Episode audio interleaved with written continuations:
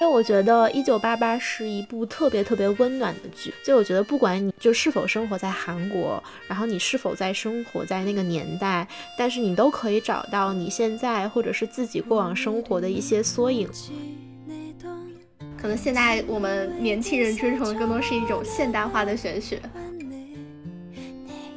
嗯，不管玄学呀，或者是星座运势啊，跟我们说什么，呃，我们都只会去相信我们心中所想的那个答案。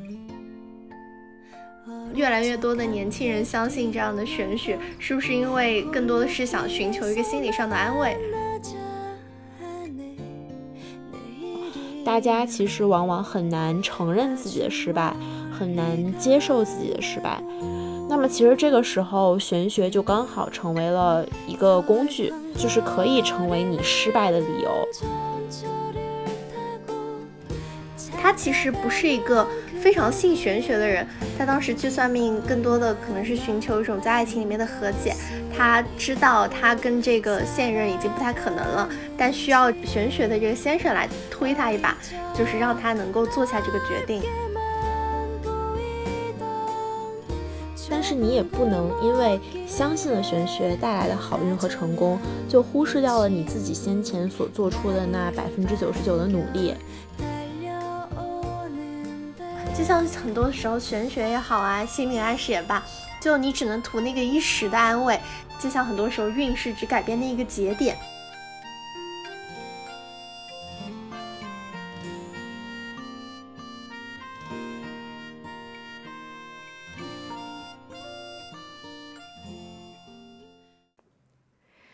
大家好，欢迎大家来到四分之一 Quarter Life。那今天是我们的第十九期节目，我是 Wendy。大家好，我是 Vivi。然后这一期因为 Wendy 已经回到家了，我也回到了上海，所以这一期我们是采取远程录制的第一次尝试。如果有任何技术和音质的问题，还请大家多多包涵。那节目开始之前呢，我们可以和大家先唠唠嗑。就 Vivi，你和美丽姐不是刚从这个贡嘎回来吗？就你们刚刚从都市野人，然后终于重新回归到了都市丽人的生活，有没有什么感想？啊，哇，这个好像一个面试！我记得当时我回到上海的第二天，就和朋友约了一个就比较精致的西餐厅，然后就顿时坐在那个窗边，就会有一种。非常不真实的感觉，就跟我当时可能刚从西北回来，然后前一天可能还在上着野外的五星级，然后下一秒就踏上了上海的都市地铁，就感觉那种，嗯，非常像两个世界的那种有一种脱离感，但就感觉像理想的一个旅行的生活，回到一个正常的生活状态一样。嗯嗯。但不得不说，上海还是非常 fancy 的。是的，是的。哎，那 Wendy 最近在在干嘛呀？我现在是回到了家里。嗯，因为我家在天津嘛，就是其实还是会有一些疫情上的风险，那真的有点让我梦回当时在家隔离的那个阶段，嗯，然后我会明显发现我自己的发际线是往后移了的，虽然我没有任何工作上的压力，但是我真的有在很认真、很努力的 熬夜刷剧，哇。就我最近几乎刷了所有 Netflix 上面的新剧，比如说像之前说的那个 Emily in Paris，然后还包括最近还看了一部 The Queen's Gambit，就是讲一个国际象棋为题材的大女主剧，嗯，然后还有韩剧 Startup，它就是是一个这种韩国的，然后创业孵化的这样一个题材。嗯，对对对，嗯，还有就是一到冬天大家都会去看的《一九八八》，请回答一九八八。哎，为什么一到冬天就要刷《请回答一九八八》？我我这就去补。对，因为我觉得《一九八八》是一部特别特别温暖的剧，就里面充斥了很多像亲情啊、友情啊、爱情啊等等，都是人类最简单的情感。但是这部剧就把我们平凡日子里所有的美好的瞬间都聚到了这一部剧里面。就我觉得，不管你没有是就是否生活在韩国，然后你是否在生活在那个年代，但是你都可以找到你现在或者是自己过往生活的一些缩影。就我觉得，在这就跟我们冬天什么下雪要呃喝啤酒吃炸鸡一样，就看这一部剧，就真的能够让你觉得内心十分的充实以及温暖。哇，有画面！哎，我就感觉你。今天还是哦昨天发了一条微博，就讲的是那个请回答一九八八，然后就感觉你微博画风突然整个就少女了。对我最近发现我自己的微博画风就是非常愉悦、开心、快乐，没有烦恼。但是 我对对比我找起呃就是找工作那段时间，我觉得我微博画风就是各种什么转锦鲤呀，然后求 offer 啊这种画风，非常压力非常大。所以我觉得这个是一个特别有意思的一个现象，就包括其实我们回想一下，从小到大。就是大家总会经历也好，编造也好，或者是相信过很多的这种玄学。对，Vivi，你有没有就是相信过呀，或者是经历过什么样的这些玄学的东西？哇，我我感觉我在秋招，就你让我想起了我去年这个时候，好像这个时候我跟美丽姐。呃就是 Emily，当时我们去各种各样的寺庙打卡，然后还每天会关注着淘宝上有没有什么开过光的产品可以面试带上的，就 一秒回到秋招时。啊，不过我我感觉现在我们对玄学的定义，嗯，可能会跟以前的，就是一些玄学或者一些流派可能不太一样，可能现在我们年轻人追崇的更多是一种现代化的玄学。对，我觉得我们今天。就是语境下，就我们刚好引出我们今天想讨论的一个主题，就是说这个玄学这个话题。就我觉得我们今天语境下的这个玄学，可能更多的是这种现代化的，而而我们今天讨论的不是过多去涉及什么历史悠久的这种玄学派别也好啊，或者是比较完整严密的玄学的知识体系啊。其实我个人观点啊，我觉得狭义的来讲，我们今天所讨论的或者是相信的玄学，绝大多数都是以转运为目的的。就我发现，我一旦相信玄学的时候，都是我超级希望我自己能够有一个这种运气上的好转，运气上的转变。比如说，我转发过超级多东西，我转发过什么锦鲤、海豚，还有杨超越。对，我记得当时秋招的时候，好多人把那个杨超越换成自己的微信背景和头像，然后当时整一个群里面一眼放见一眼放过去都是杨超越，哇，真的，我觉得现代人寻求玄学的这种转印的途径和渠道真的是五花八门，就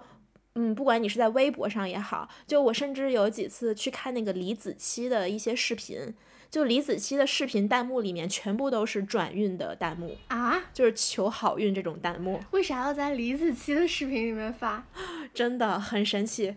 他不是，我记得他是就是抖音的网红，然后做对对对，是卖卖卖农产品的吗？对他就是有一些这种嗯，去讲他可能说在怎样在农村生活，然后在乡下，然后这种比如说从。呃，丰就是播种，然后到丰收，然后到这个自己去做饭啊什么的，然后这是厨艺方面，还有一些就是搭建房子之类的。就其实我也没有去过多的嗯探讨为什么大家都去他的那个视频里发转运，但我觉得可能大家都觉得他的视频就是非常的美好，然后像你可以请求一些你的生活风调雨顺。嗯，对，哎，不过你说转发过那么多锦鲤呀、水晶啊什么的，我记得我只转发过那个什么废物运转运车，然后在座的各位废物都能转运，那个不是还有个表情包？哦，对，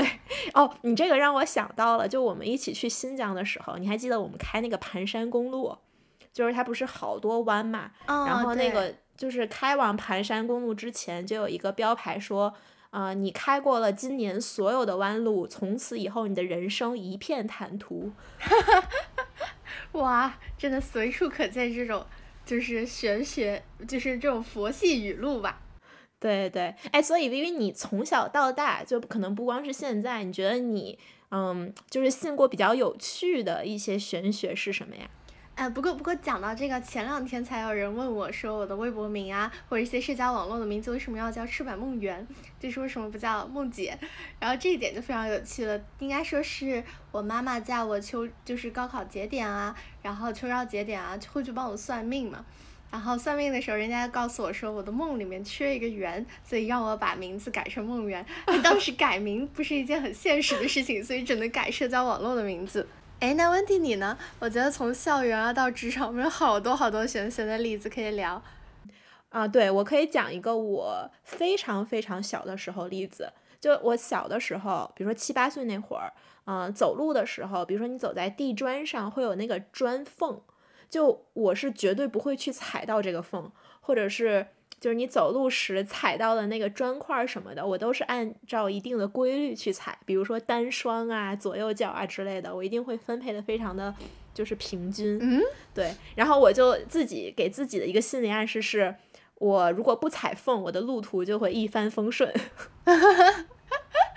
天呐，哎，就像那个，我记得前两天有人在微博上说，就是在地铁站你不要走进那个闭口，因为这样的话你就会长闭口。呃，是不是太冷了？好冷啊！那我我有一个更冷的，就我考试的时候，考试之前一定会戴蒸汽眼罩啊，因为一定要蒸汽。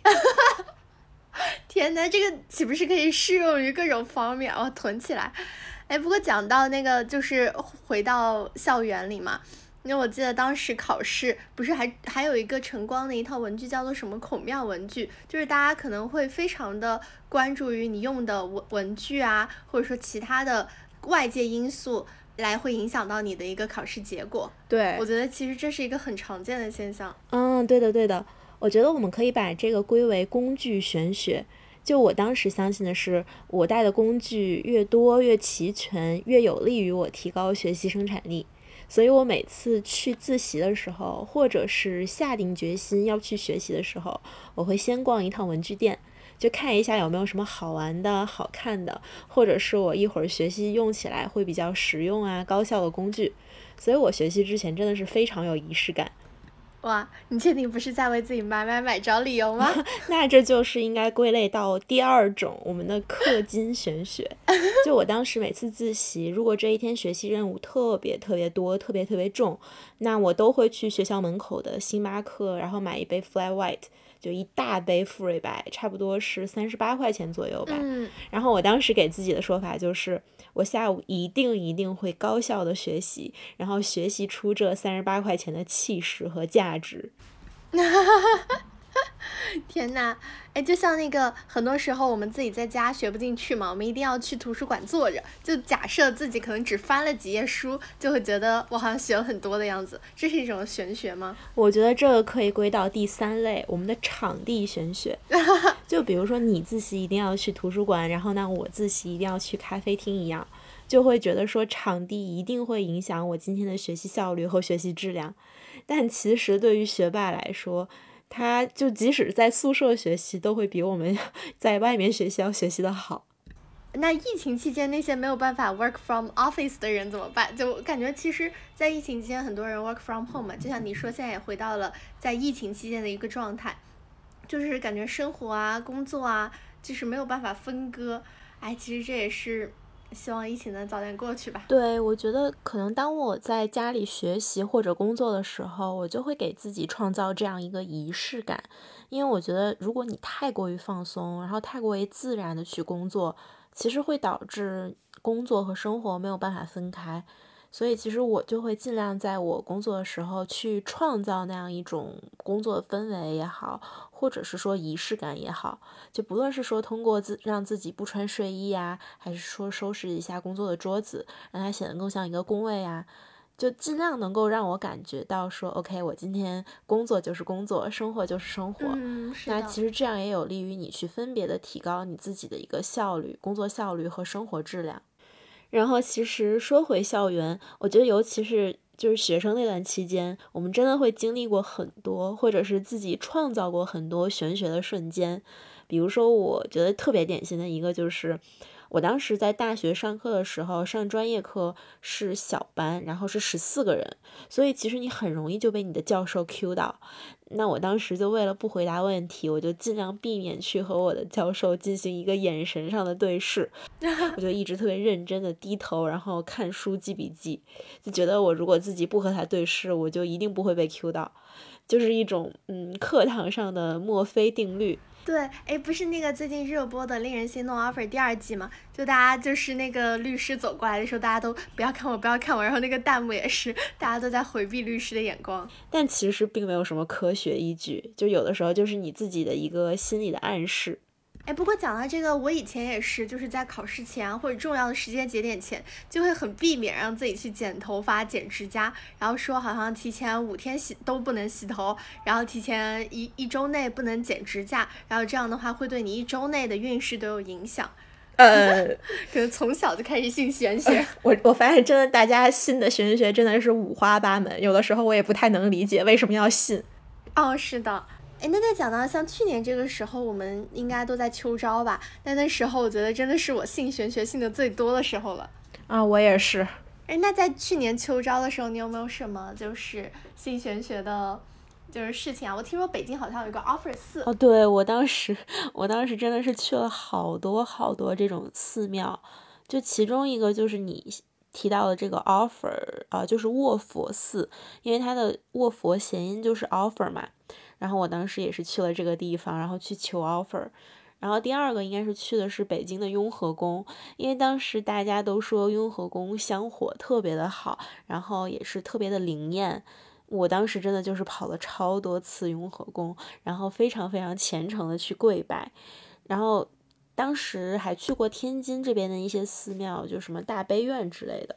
就我发现我自己在上大学以前，真的从来也不是说从来，就是很少很少去过这种地方。我最多说是以旅游为目的的这种参观啊什么的。但是上了大学之后，然后尤其是一些关键节点。就是前后，比如说像什么留学求 offer，然后找工作求 offer，真的是频繁，非常非常频繁往返于寺庙之间。哎，是的，我当时那段时间应该是我对中国古代这种节气啊或者时日 了解的最最丰富的一段时间。当时我记得初一十五，然后什么呃几月初九还是几月初十四啊，就是那那种各种时间节点，我每一个都不会错过。然后可能就会跑一跑静安寺啊、龙华寺啊，然后还有那个杭州的灵隐寺也有去，我感觉那段时间简直就是一个寺庙活地图。然后静安寺不是用那种电子烧香嘛，然后就会买那种价值最高的，好像记得是十块钱吧，那种香去电子祈福，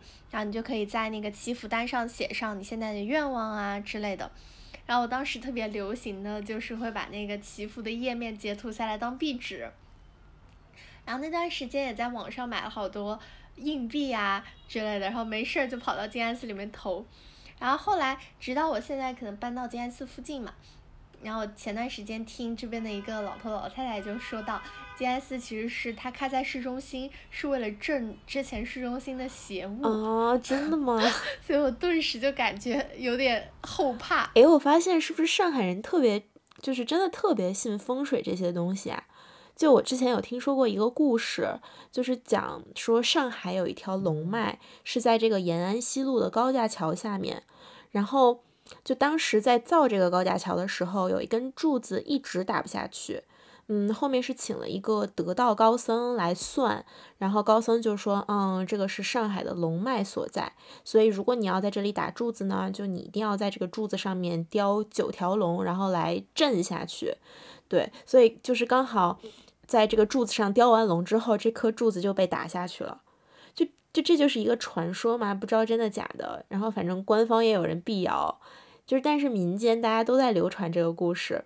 所以其实你现在从延安西路就往静安寺那个方向，由华山路这样下去，你就可以看到那个柱子上真的有九条龙。哇，是的，我感觉上海有好多这样的案例。我记得在徐汇那块儿，就是好像也类似于五角场的那种，有几个嗯商业中心，像美罗城啊、港汇啊等等，那也是说当时一直会有孩子哭的那种声音。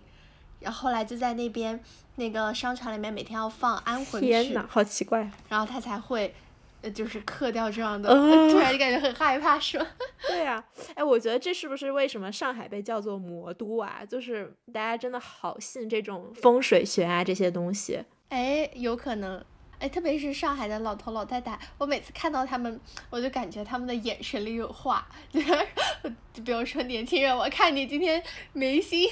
有一团雾气的感觉。每一个上海的老头老太太，可能都是一个潜在的风水大师。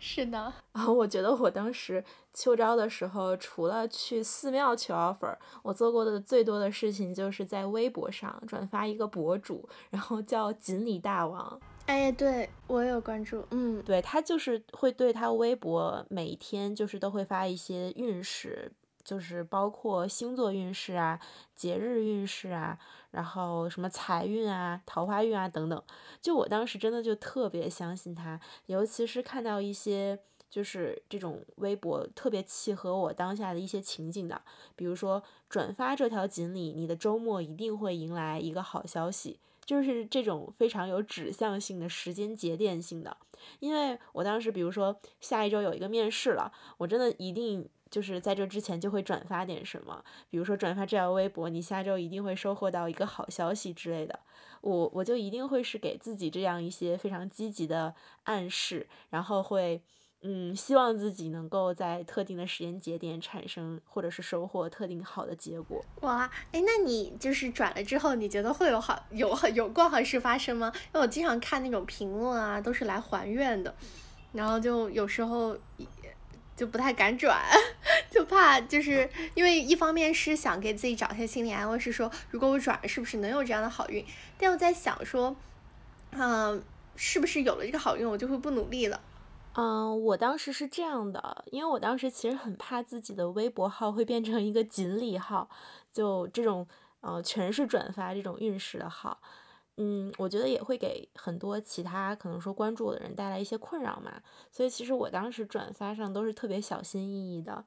就。但是我反而会相信，假设说我这次面试没有过，那可能是因为我没有虔诚的转发这条微博，就我没有 没有七秒转发，没有在几秒之内转发。哎，我不过讲起这个，感觉跟我们上一次聊的那个社交呃社交网络的塑造会有一点关系，就是你不想把太多的这种你性玄学的一个观念或者一个特性展现给所有的朋友看。然后，不过我前两天就是有跟一个已经入职的朋友聊，他就悄悄给我推荐了一款什么算八字的 app。哦，就我感觉是不是现在大家都会，就是还是会，呃，有关注于就是你的八字是不是跟你的同事、朋友，甚至是呃亲密关系里面的人相符？嗯，对，我觉得玄学这个事情可以从两个方面来看待，就一方面它是比较私密的。就比如说涉及到你自己希望你自己去转运呀，或者是某些关键节点，你希望它有什么样的结果的时候，就有的时候你可能是不希望这个事情被其他人知道的，你希望它能够保持这样一种私密性，就这个时候你就会比较有选择的对你的朋友或者是身边的人去袒露，但有的时候其实玄学又可以形成一种。社交的话题，然后是形成这样一种社交的文化。比如说你在一些场合，你可能认识到了一个新的人，你其实就是往往开启话题什么，有的时候大家会用星座，对吧？你是什么星座的呀？诶，我是双鱼座，那你是什么星座？我是巨蟹座。哇，我们两个都是水象星座。你好，你好，你好。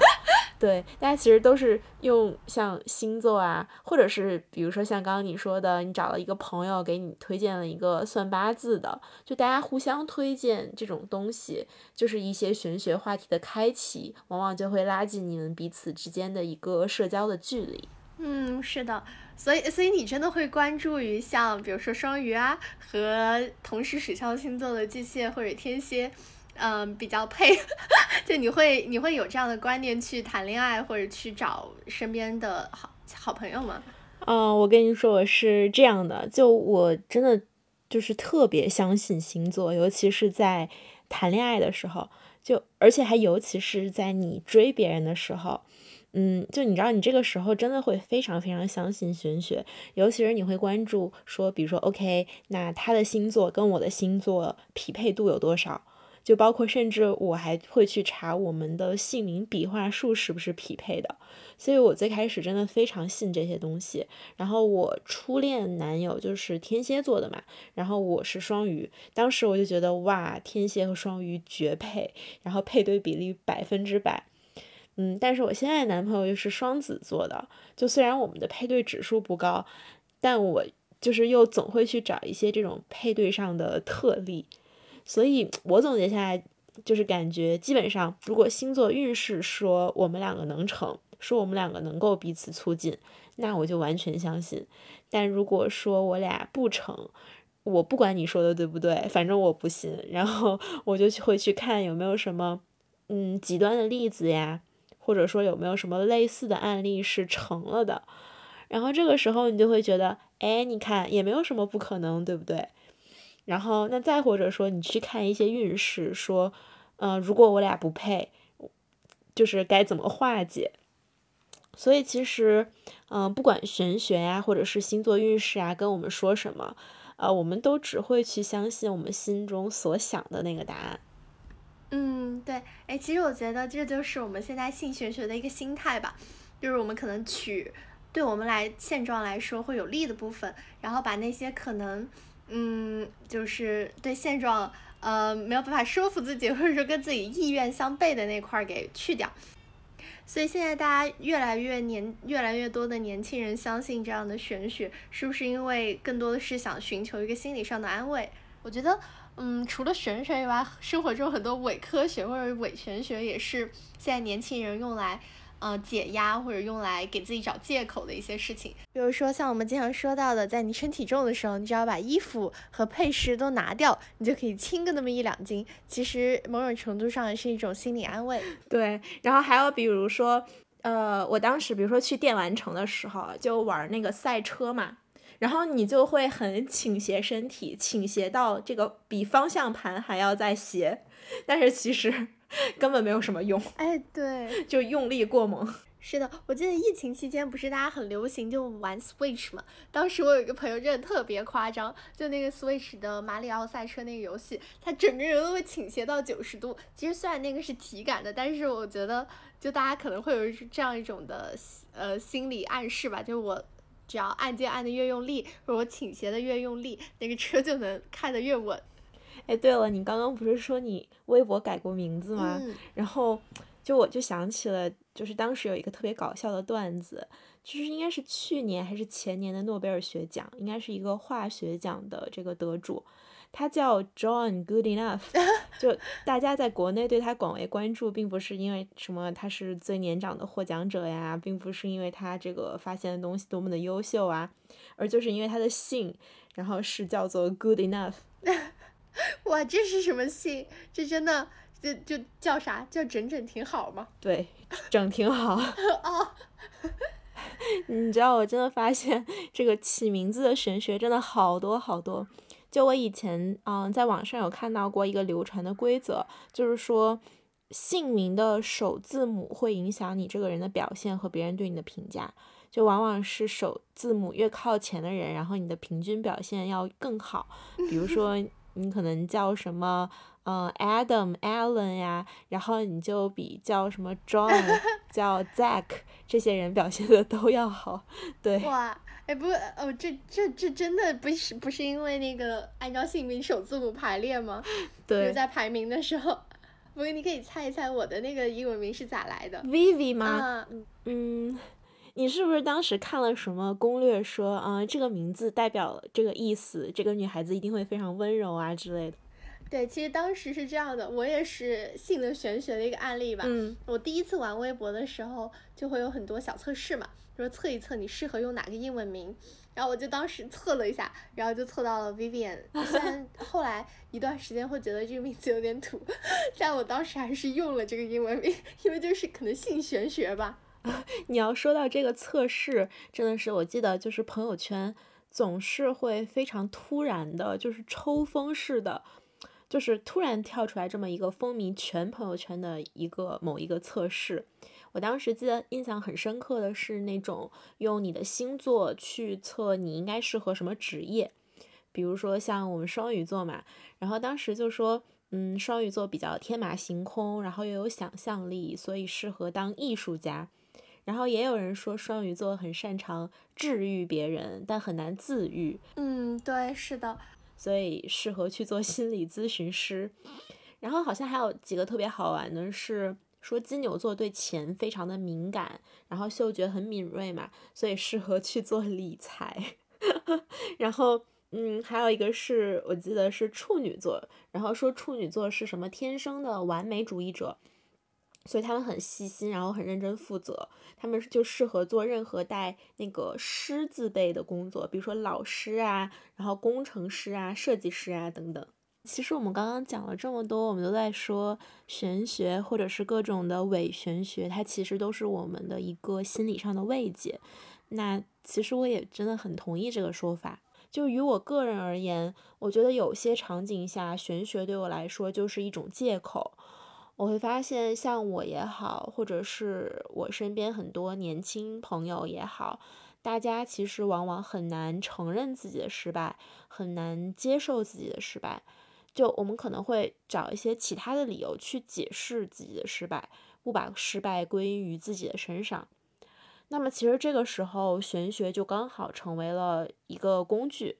那就是可以成为你失败的理由。这样的话，如果你把你自己的这个失败归因到玄学上，可能你自己心里也会有一些解脱，也会好受一些。所以我觉得，于我而言，玄学会是这样的一个心理的存在。嗯，是的，就像我们大家很多人在重要的时间节点会去转发杨超越，其实就是大家都渴望这种轻而易举的成功。但是如果没有办法有这种先天条件，就会把呃原因归咎于我可能没有转发的及时，我没有非常虔诚或者非常依照某种仪式感去做去做这个玄学。嗯，是的。就我其实那天刚好其实看到了一个数据，是一个关于嗯一个星座 A P P 的数据，它的产品报告就显示说，它的用户绝大部分都是从十九岁到三十四岁的人群，然后其中十九岁到二十四岁这个占比超过了百分之五十，也就是说，这些人日常是非常喜欢查看星座运势啊，然后了解和星座有关的八卦故事啊等等。那其实我们发现，基本上都是年轻人嘛，对吧？然后你会发现，以前我们提到玄学的时候，就很多人都会把它联想到什么封建啊、迷信啊之类的，然后觉得那是老一辈才会相信的东西。就但我们现在发现，越来越多的年轻人会选择就是相信，或者是更愿意去相信玄学了。嗯。是的，因为其实感觉现在是年轻人啊，在大城市打拼的越来越多，可能就是成功，然后你再赚钱买房就变得非常难了。然后我们都渴望会有一个瞬间让我们突然暴富啊，等等。对的，而且我觉得还有一个原因是因为现在社会发展的很快嘛，所以其实能够被我们操控的东西越来越少。但是人类就是又有这种好奇的天性，就年轻人他更好奇啊。所以好奇就是说，我们非常想知道为什么一些事情的发生它不受我的控制。对，除此以外，我觉得还有一个原因，可能是一个还是一个心态的问题。就像我们现在年轻人去相信玄学，一般都是你会发现，一般都是你压力特别特别大，然后或者是。突然水逆啊，或者是碰到了什么倒霉的事情，你才开始去愿意相信玄学。嗯嗯，就比如说你有一天突然碎屏了，然后同时，嗯，你这个什么东西又掉进了马桶里面，然后同时你又在上楼的时候被绊倒了，所以这个时候你就会觉得说啊，我自己好水逆啊，好倒霉啊，然后你就会去网上看有没有什么可以解开水逆的方法之类的。所以我觉得背后的一个点就是年轻人真的压力太大了，所以才会从玄学身上找到一定的解脱和这种压力的出口。嗯，是的。但其实玄学就是做了之后，嗯，我觉得它是跟那种心理暗示是一个效果。就其实你感觉做了，你心里面就把这件事情给解开了，你之后也就不会再去想着它了。嗯，然后因为不是我们讲很多事情的结果是由你的努力和运气造成的嘛？然后如果我们做了玄学，可能就是把运气这部分给解决了，然后剩下我们就只要去丰富自己的实力，然后把自己的努力这块做好就行。对我那天刚好看到一个微博的转发，说为什么年轻人都会去愿意嗯相信玄学，然后我在底下看到几个网友的回复，我觉得特别的有共鸣，就有一个网友说。要是大家都幸福、开心、快乐的活着，谁会要想去算命呢？都是在烦躁的生活中找寻一些心理安慰罢了。嗯，然后对，还有一个网友说，嗯，无非是在什么无能为力的情况下进行一种自我宽慰罢了。嗯，所以你会发现，大家信玄学，其实真的是，就是当你迷茫的时候，你会发现没有人可以给你点一盏灯，然后告诉你下一步怎么走。但是玄学在这个时候就可以恰恰可以在你这样一个迷茫的状态下，给你充当不确定中唯一的那一点确定感。嗯，是的，或者很多人其实玄学，你刚刚也有提到算命嘛？因为我之前记得看过一个故事，就是一个朋友，其实很多时候玄学也就是给他，嗯，就帮他做了一个决定，他其实心里面已经有答案了。像他当时可能花了六十多块钱，在淘宝上找了一个测八字、测八字的那种算命先生，去帮他和他的男朋友算了一下。他其实不是一个非常信玄学的人，他当时去算命，更多的可能是寻求一种在爱情里面的和解。他知道他跟这个现任已经不太可能了，但需要这个算命或者说玄玄学的这个先生来推他一把，就是让他能够做下这个决定。嗯，我觉得年轻人去相信玄学无可厚非，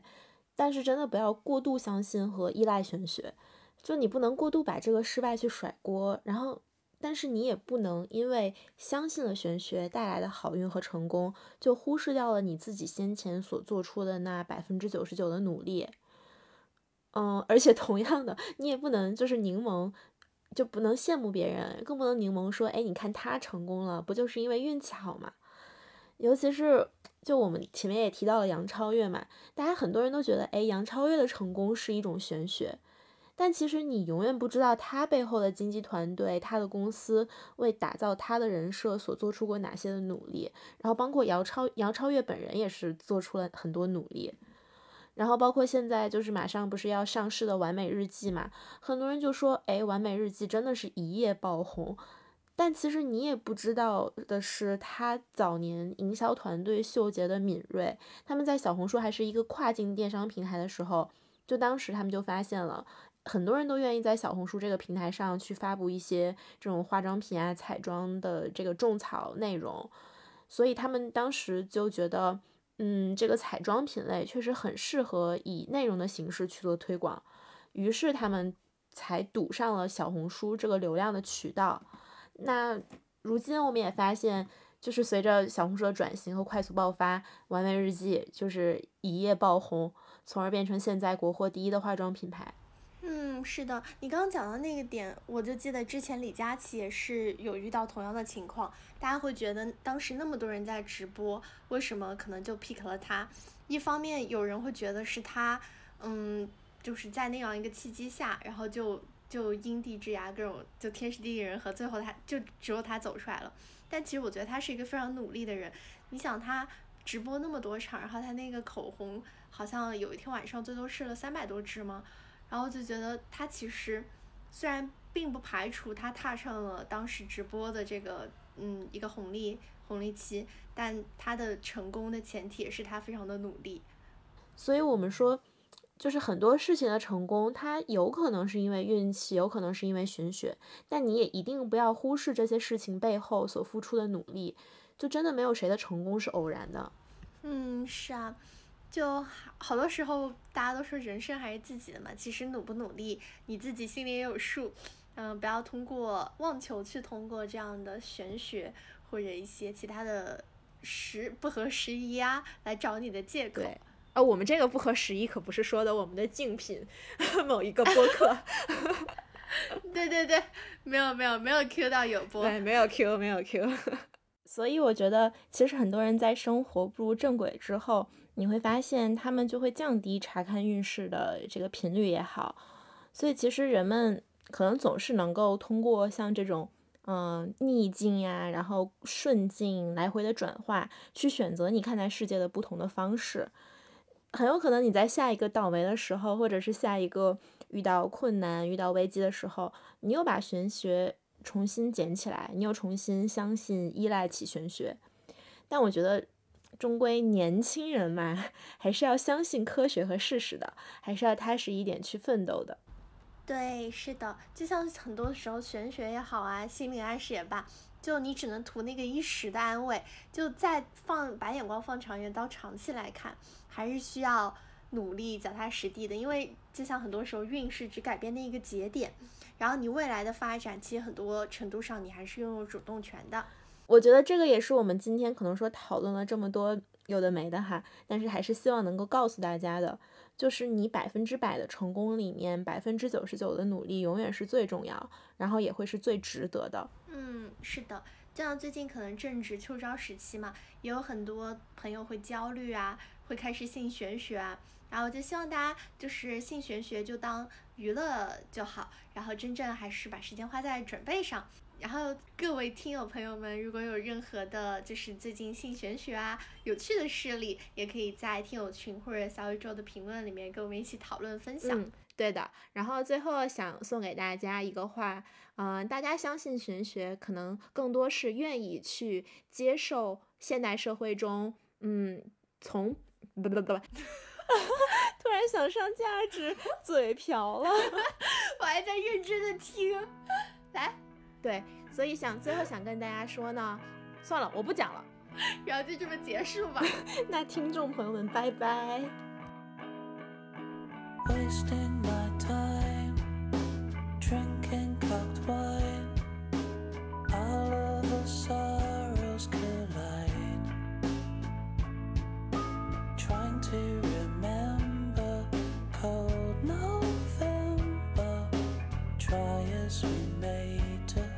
time. Here come.